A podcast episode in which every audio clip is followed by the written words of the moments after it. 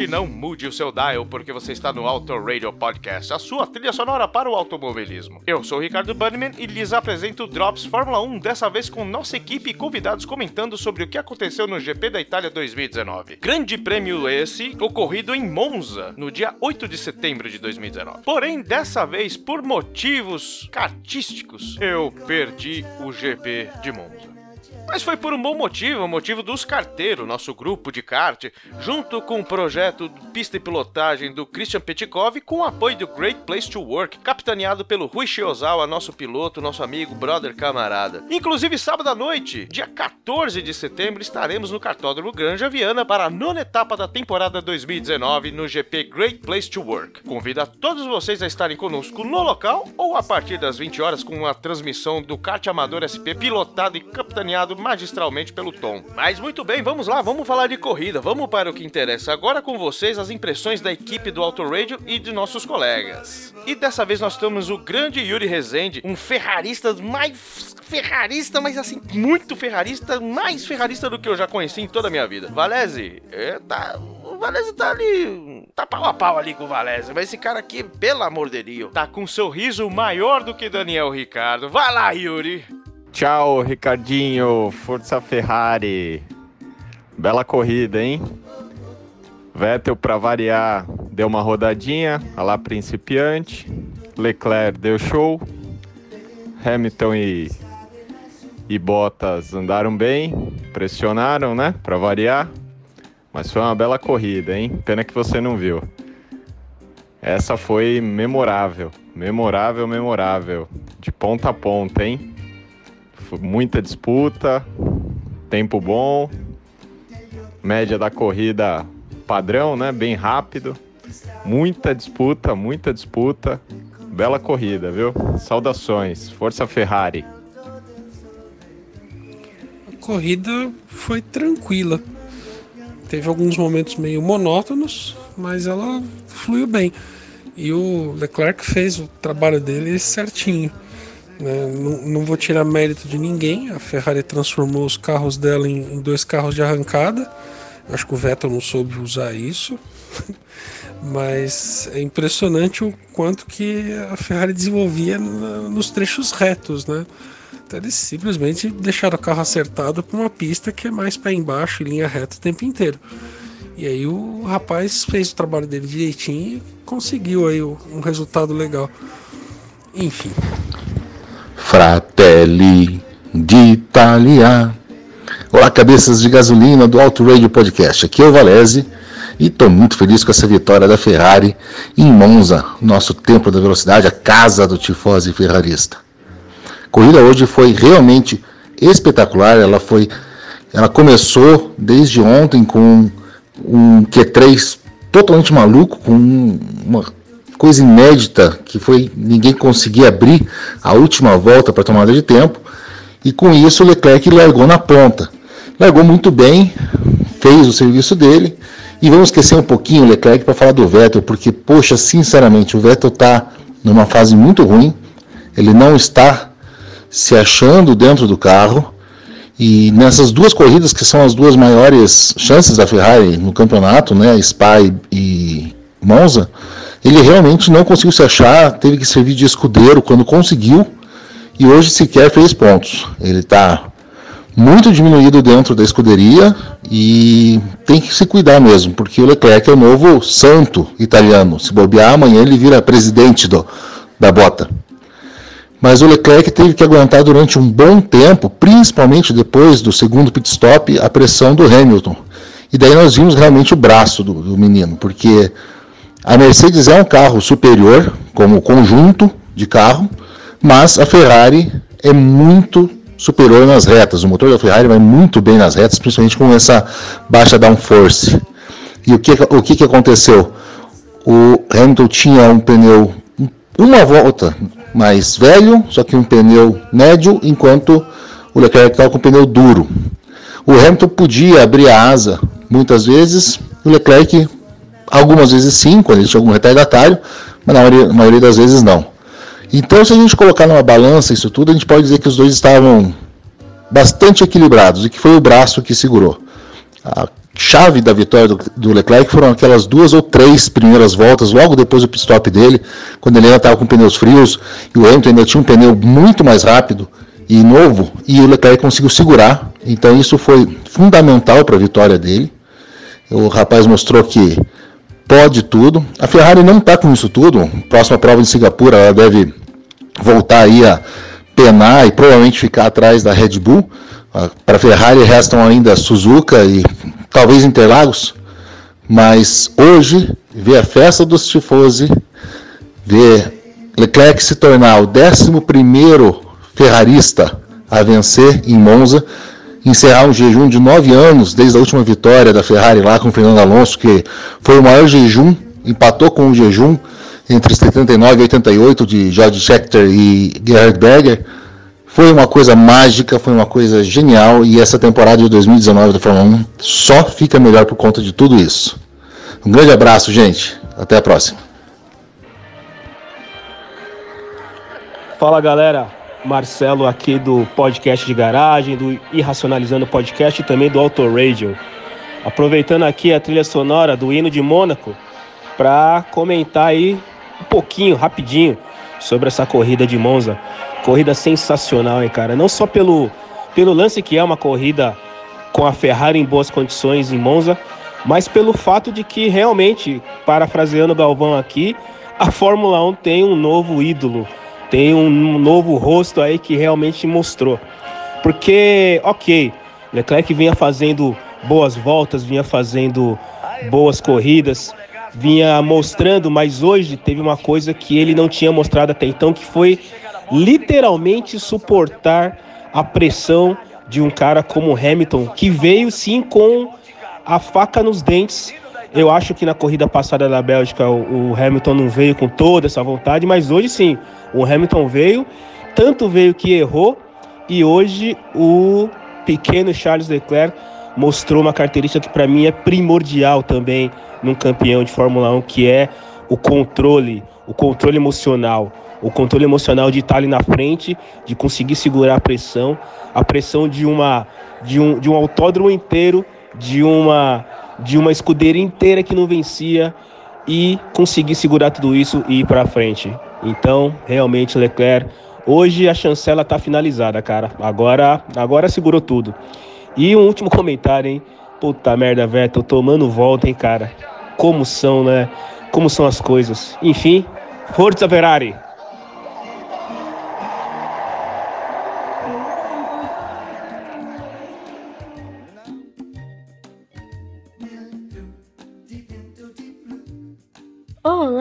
Do Autorádio Podcast. Aqui é a Débora Almeida do Boletim do Paddock e fotógrafa dos carteiros. E hoje eu estou aqui para poder falar um pouquinho a respeito do GP da Itália em Monza. Itália querida, né? Proporcionou mais uma corrida incrível no campeonato. Vitória do Leclerc, segunda vitória em menos de sete dias. Então foi incrível essa corrida. Ele fez uma prova sensacional, defendendo a primeira posição do Lewis Hamilton ali, principalmente depois da parada deles nos box. Foi uma prova bem intensa para os dois. Tivemos erros, movidos até mesmo por conta do desgaste do pneu. O Leclerc levou a melhor, o Hamilton também acabou, né, cometendo um erro ali na volta dele, perdeu a posição para o Bottas e ao final da corrida nós tínhamos então a configuração do Leclerc na primeira posição com Bottas em segundo e o Hamilton em terceiro. Falando ali um pouquinho do resto do grid, as duas Renaults ocupando a quarta e a quinta posição com o Ricardo e o Huckenberg, uma ótima performance para o time, somaram ali bastante pontos. Agora partir para poder ameaçar a McLaren na quarta posição ali como força do campeonato. O álbum mais uma vez superou o companheiro de equipe logo depois da sua estreia na Red Bull ficou com o sexto lugar. O Pérez pontuou mais uma vez, é, uma boa performance dele, até porque lá no, GP do Azerbaijão, né, ele já tinha começado a deixar de pontuar, voltou a pontuar na Bélgica e agora na Itália. O Verstappen já tinha largado ali do final do grid, teve que trocar a asa dianteira por conta de um erro na primeira volta que acabou estragando ela, jogou ele ali novamente para trás, lá do, do, final do pelotão. Ele precisou vir escalar esse, escalando esse grid, né? E acabou chegando em oitavo lugar. Então, apesar de não ter sido uma corrida que a transmissão mostrou tanto ali, o Verstappen, ele terminou em oitavo lugar. Giovinazzi pontuando pela segunda vez no campeonato com esse nono lugar e o Lando Norris em décimo. Uma coisa bem interessante que Giovinazzi e Lando Norris estavam para poder pontuar na Bélgica e não conseguiram fazer isso, porque o piloto da McLaren, o carro dele acabou quebrando ali na chegada, uma volta antes, e o Giovinazzi acabou batendo na última volta, então eles não pontuaram e não levaram nenhum ponto da Bélgica. Sebastian Vettel teve mais uma corrida desastrosa ali, acabou rodando, perdendo posição, é, causou, né, com a corrida do Stroll, voltou de qualquer jeito para a pista, foi bem prudente da parte dele, mas dá para poder entender também, porque a afobação dele ali era para poder voltar logo, para não perder tantas posições. A tática não deu certo, talvez tivesse sido melhor esperar realmente ali no canteiro para poder voltar com uma melhor forma para a pista. Foi punido com 10 segundos com o stop and go, que é uma das punições bem difíceis ali na Fórmula 1. Infelizmente, não conseguiu chegar na zona de pontuação na pista onde era de total domínio da Ferrari. Eles lideraram todos os treinos livres, classificação. Então era ali para o alemão estar tá mais próximo, principalmente do companheiro de equipe. Ele terminou em 13 terceiro. Essa foi a corrida do GP da Itália. Não deixem de acompanhar o boletim do Paddock em suas redes sociais e até a próxima. Bom dia, boa tarde, boa noite, meus amigos. Aqui quem fala é Cássio Machado, do Clube de Kart Os Carteiro. A corrida de hoje, que corrida do Charlinho, hein? O garoto segurou a pressão, cometeu apenas um erro que não, não fez perder posição, mas segurou o Hamilton por muitas voltas, fechou no limite, conseguiu trancar a passagem ali e o Hamilton não conseguiu ultrapassá-lo se manteve na frente, diferentemente do seu companheiro de equipe, segurou a pressão. Já Vettel continua naquela espiral negativa, né? Mais uma vez ele errou, errou até de forma muito estranha para um tetracampeão, né? O próprio ter que ser chamado de idiota pelo Stroll e o Stroll ter razão mostra que alguma coisa está muito errada aí, né? É, surpreendente o resultado das Renaults, que conseguiram se manter na frente depois do bom qualify. Max Verstappen esperava mais dele, esperava que fosse chegar atropelando todo mundo, mas mal apareceu na transmissão. Pelo menos não fez muita coisa. Final das contas, Vettel conseguiu perder até pro Russell coisa ficou bem feia para ele, hein? E Charles Leclerc, depois dessa vitória maiúscula, conseguiu ultrapassar o Vettel, cara. Quem diria no começo do ano, hein? Que Charles Leclerc, em seu primeiro ano de Ferrari, muita gente achava que não ia aguentar nem a pressão. Ele simplesmente não só aguentou a pressão e vem pilotando cada vez mais. No começo do ano ele era muito bom na classificação, mas na corrida parecia que ele se perdia. Agora parece que ele pegou o, o gancho aí, né? Pegou o gancho de como ir bem nas qualificações e nas corridas. Quem diria que ele estaria na frente do, do Vettel, ganhando, trazendo a Ferrari de volta ao lugar mais alto no pódio em Monza, justamente no templo maior da Ferrari, justamente aonde a casa dos tifosi. Isso aí, já estamos ansiosos para a próxima corrida, que eu não sei nem quando nem aonde vai ser, mas estou ansioso por ela.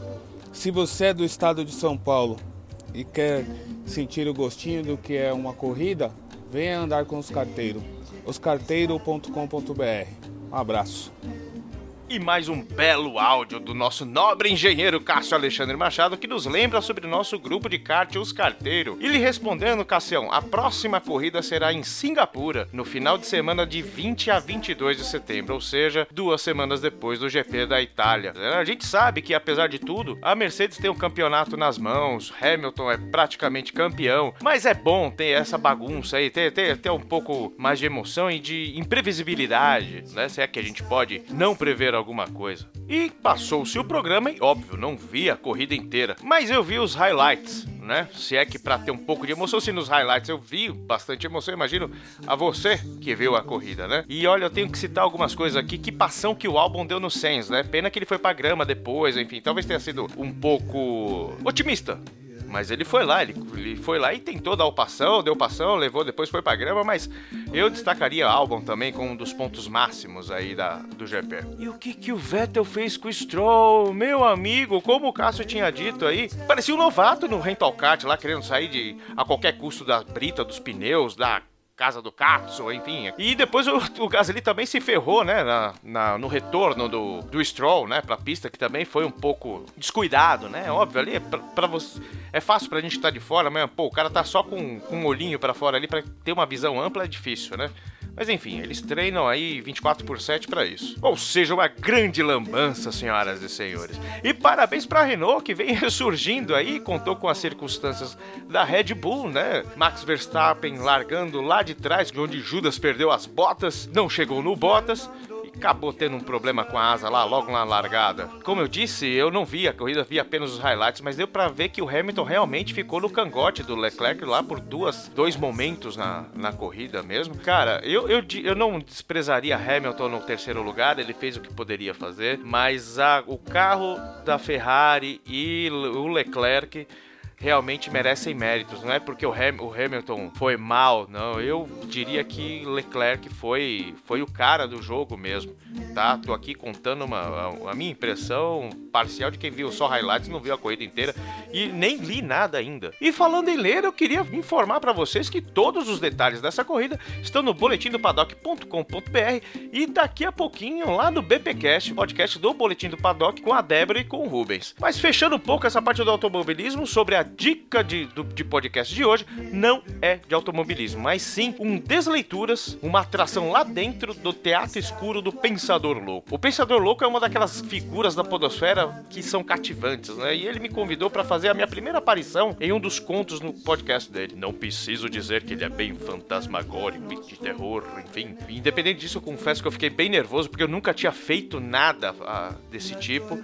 É, foi uma participação até pequena, né? Uh, ah, para quem já tá no meio é, é simples, né? Mas eu nunca tinha feito isso, então para mim é bem, foi bem difícil. Mas eu queria agradecer aqui ao Pensador pela confiança e por me descabaçar nesse meio aí dos contos, dos audiodramas da vida, enfim. Então acessa lá o Teatro Escuro do Pensador Louco, você pode acessar aí em qualquer agregador e ouça além desse Desleituras número 43, onde eu estou aparecendo, as demais sandices desse hospício maravilhoso que é o Teatro Escuro do Pensador Louco. E finalizando os trabalhos, eu deixo com vocês os Helicopters, uma banda escocesa que lançou seu segundo álbum, Pain the Dudes, em outubro de 1997, cinco dias após o nascimento de Charles Leclerc. Desse álbum, Flashbackson, nosso DJ, extraiu a faixa Like No Other Man, os Helicopters têm sete álbuns. Eles iniciaram lá em 94 e pararam as atividades em 2008. Então vamos lá logo aos Helicopters, ou Flashbackson. Parabéns à Ferrari, parabéns aos fãs ardorosos, os ferraristas que estão felizes, ficaram duas semanas felizes aí. E obrigado, Ferrari e Leclerc, por dar esse gostinho gostoso ao nosso público. Um beijo, um queijo e sobe o som, Flashbackson. Deep in Chevrolet,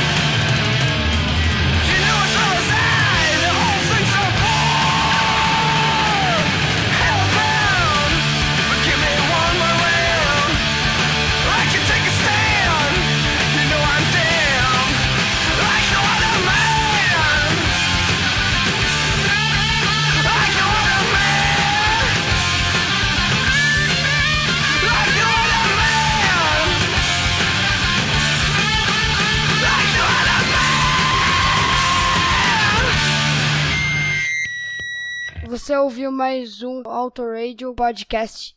Tchau!